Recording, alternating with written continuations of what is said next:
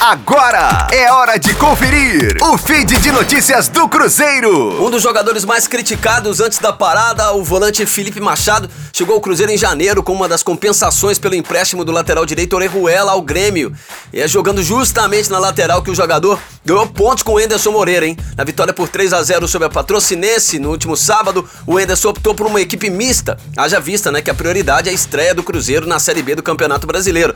Assim, acabou escalando aí o Felipe Machado para atuar na lateral direita. O improviso se fez necessário, né? Porque depois de rescisão com o Edilson, uh, o clube ainda conta com o Raul Cáceres, né? Para posição que tem jogado inclusive bem, mas foi poupado nesse jogo aí. Segundo o Anderson Moreira, outros atletas treinaram a função, o Jean inclusive, mas foi o Machado quem ganhou a vaga entre os titulares na semifinal do Troféu em Confidência. Será que o Machado vai atuar mais vezes pela lateral? Ele foi um dos melhores em campo, né? no último sábado. Gleison Lage com informações do Cruzeiro na Rádio 5 Estrelas.